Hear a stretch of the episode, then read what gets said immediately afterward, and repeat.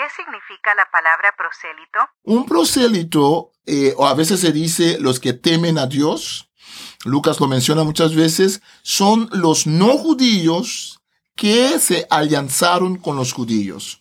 Hay dos grupos. Hay un grupo que se, se convierten al judaísmo, los hombres se dejan circuncidar, aceptan completamente la ley, la, ley ah, judía. Hay otros que filosóficamente se vuelven parte del judaísmo, no se dejan circuncidar, leen mucho de la ley de Moisés, lo leen no en hebreo porque no saben hebreo, lo leen en griego, en la Septuaginta, en esa antigua versión, la traducción que se ha hecho dos siglos, tres siglos antes de Cristo. Qué interesante es esto, de que inmediatamente vemos de que se incluye a más gente, no solamente a los, a los judíos, pero también a los judíos de afuera y también a los proselitas. Y después vamos a ver que incluso se va a incluir a la gente que no es judía. Un libro escrito hace miles de años en diferentes culturas y países con un mensaje para hoy. Para vivirlo, necesitas entenderlo. Explora la Biblia la primera Biblia de estudio en audio que te ayudará a profundizar más en la palabra de Dios. Expertos biblistas explican los aspectos históricos y culturales que facilitan la comprensión del texto. Explora la Biblia. Saludos, ¿qué tal? Les habla Lloyd Ortiz, directora del Servicio de Publicaciones en Español de Sociedades Bíblicas Unidas. Estamos en un nuevo episodio de Explora la Biblia en este momento estamos explorando el libro de los Hechos de los Apóstoles y ya entrando en el capítulo 6. Me acompaña el doctor Marlon Winnet.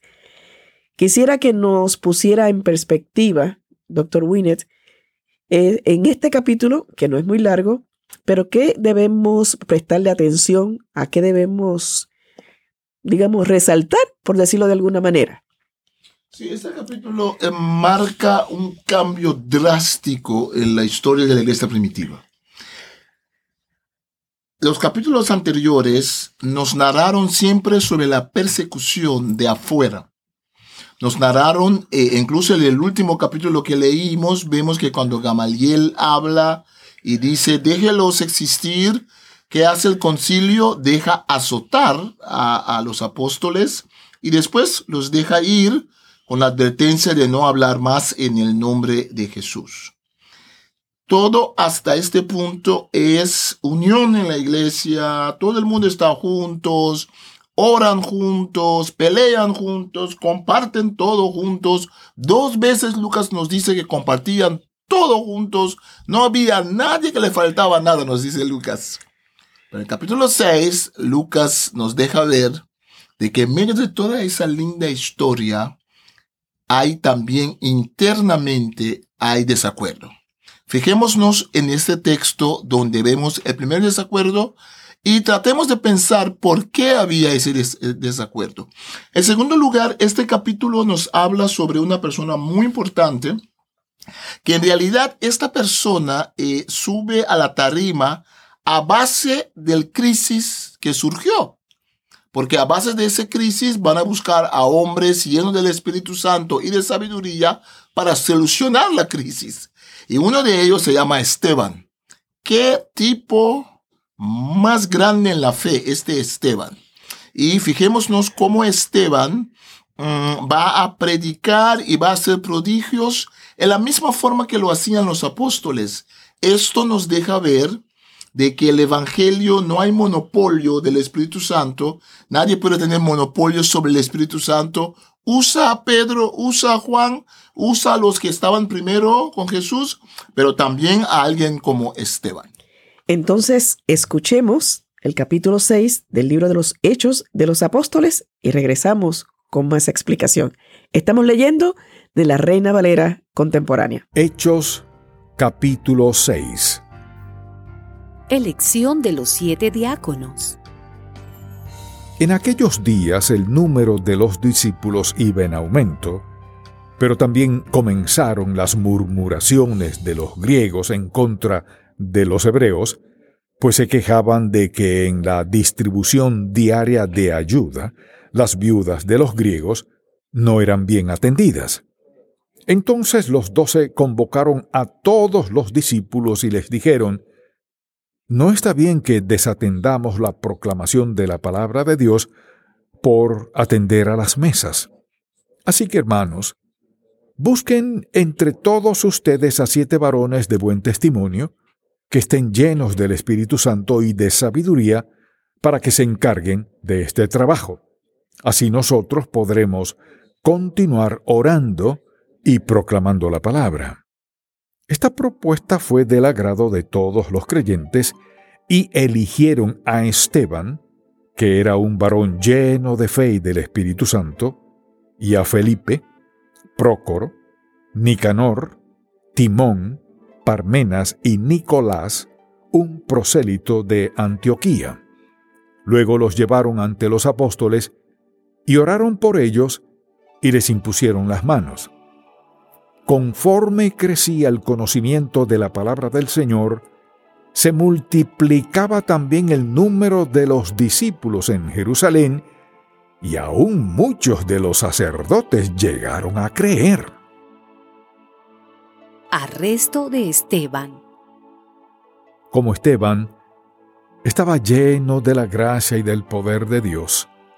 Realizaba grandes prodigios y señales entre el pueblo pero unos que eran de la sinagoga llamada de los libertos, y otros que eran de Sirene, Alejandría, Cilicia y Asia, se pusieron a discutir con Esteban. Pero como no pudieron superar la sabiduría y el espíritu que Dios le daba, sobornaron a otros para que dijeran que habían oído a Esteban blasfemar contra Moisés y contra Dios. De esa manera soliviantaron al pueblo, a los ancianos y a los escribas, los cuales se lanzaron contra él y con lujo de violencia lo llevaron ante el concilio.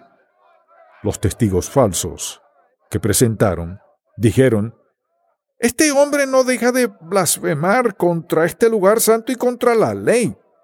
Y le hemos oído decir que ese Jesús de Nazaret destruirá este lugar y que cambiará las costumbres que nos dio Moisés. Entonces todos los que estaban sentados en el concilio se fijaron bien en Esteban y vieron que su rostro parecía el de un ángel. Hemos escuchado el capítulo 6 de Hechos de los Apóstoles. Usted iba con una narrativa muy interesante en este asunto eh, de este capítulo y donde nos estaba diciendo que nadie tiene el monopolio del Espíritu Santo. ¿Puedes seguir ampliando en ese punto? Sí, porque ahora vamos a ver de que aparte de que escogieron a, Matías, pero Matías era uno que era eh, que caminó con Jesús. Eso era el criterio en primer instante, ¿no? Hay que haber sido parte de los seguidores de Jesús cuando Jesús estaba en el mundo. Ahora, cuando se enfrentan a la crisis de que es una crisis alimenticia, es una crisis donde, una crisis étnica. Los judíos que viven en Jerusalén, que hablan arameo, son un grupo. Pero hay otros judíos que vinieron de otras partes del mundo greco-romano a vivir en Jerusalén, que ya no hablaban arameo, hablaban griego. Son eh, esta gente, este grupo de cristianos que comienzan a murmurar porque se veía de que había preferencias Lucas nos había dicho que nadie tenía carencia, pero ahora él mismo nos dice que la historia es un poco más ah, complicada, que había cierta discriminación en contra de los de habla griega. Aquí cuando apuntan entonces a, estos que llamamos los diáconos después, eh, son siete personas eh, y esas personas también son llenos del Espíritu Santo. Es como en el texto de Moisés, en Deuteronomio y Números, donde Moisés también, el Espíritu que tiene Moisés, se comparte con los ancianos de Israel. Aquí vemos lo mismo. Jesús comparte con los apóstoles. Hay 150 discípulos. Después vemos que hay Matías. Después vemos que hay ahora siete diáconos eh, eh, que son de habla griega que también reciben el Espíritu Santo y que también son muy fuertes. Fijémonos en los nombres. Felipe, Prócoro, Nicanor, Timón, Parmenas, todos son nombres griegos, no son nombres arameos. Ellos vienen de afuera, son judíos, pero vienen de afuera. Eh, hay uno que no es judío, Nicolás. Nicolás era un prosélito. ¿Qué significa la palabra prosélito? Un prosélito, eh, o a veces se dice los que temen a Dios, Lucas lo menciona muchas veces, son los no judíos que se alianzaron con los judíos. Hay dos grupos. Hay un grupo que se, se convierten al judaísmo, los hombres se dejan circuncidar, aceptan completamente la ley, la, ley ah, judía. Hay otros que filosóficamente se vuelven parte del judaísmo, no se dejan circuncidar, ah, leen mucho de la ley de Moisés, lo leen no en hebreo porque no saben hebreo, lo leen, lo leen en griego, en la Septuaginta, en esa antigua versión, la traducción que se ha hecho dos siglos, tres siglos antes de Cristo. Qué interesante es esto, de que inmediatamente vemos de que se incluye a más gente, no solamente a los, a los judíos, pero también a los judíos de afuera y también a los proselitas. Y después vamos a ver que incluso se va a incluir a la gente que no es judía. ¿Y qué nos puede ampliar sobre el arresto de Esteban? Sí, bueno, eh, eh, el arresto de Esteban es interesante porque Esteban sigue con la misma fuerza, sin ningún temor. Esteban sigue con la prédica. Recordemos que la palabra de Dios crecía y el número de discípulos aumentaba. Entonces, incluso, mira el versículo 7, dice, también muchos de los sacerdotes obedecían la fe. Entonces ahora tenemos un grupo que es un peligro para la élite de Jerusalén, porque incluso sacerdotes, incluso gente que la élite se están convirtiendo a este nuevo movimiento. Y lo que vemos es que eh, Esteban hacía muchos milagros, eh, Esteban tenía una prédica muy fuerte y la gente se levanta contra él. ¿Quiénes se levantan contra él? Se levanta contra él una sinagoga que esta gente de esa sinagoga se mudaron específicamente a Jerusalén para estar cerca del templo. Ellos decían que Esteban predicaba en contra del templo, como Jesús, que ha dicho en tres días voy a destruir el templo, en tres días la voy a levantar.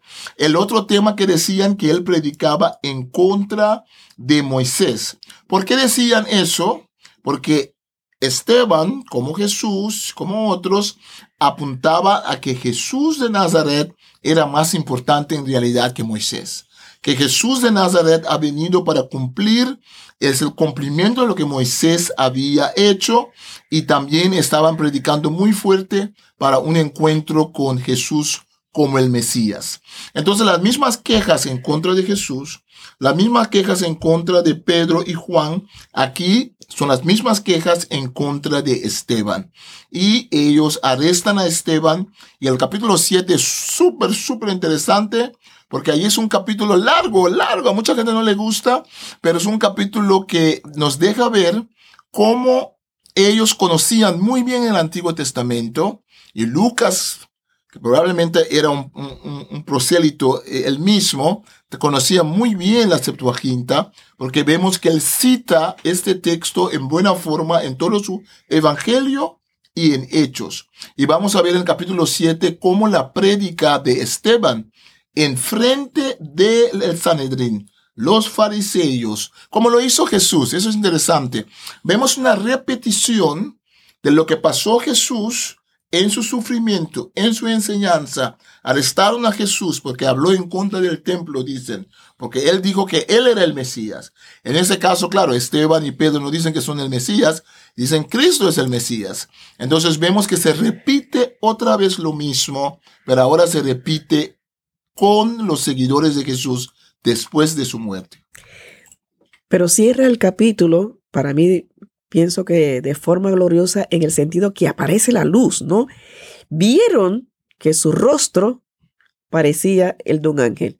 La presencia de Dios en nuestras vidas, la presencia del Espíritu Santo en nuestras vidas, no pasa desapercibida. En, absoluto. Y, y, es como Moisés, que se le cambió la cara a Moisés cuando subía a hablar con Dios. Aquí Esteban es como un tipo de Moisés. Se le Exacto. cambia la cara por su comunión con Dios. Así concluimos con el capítulo 6 de Hechos de los Apóstoles en Explora la Biblia, la primera Biblia de estudio en audio con el texto de la Reina Valera contemporánea. Gracias por escucharnos, bendiciones, los esperamos en el próximo episodio. Un libro escrito hace miles de años en diferentes culturas y países con un mensaje para hoy. Para vivirlo, necesitas entenderlo. Explora la Biblia. La primera Biblia de estudio en audio que te ayudará a profundizar más en la palabra de Dios.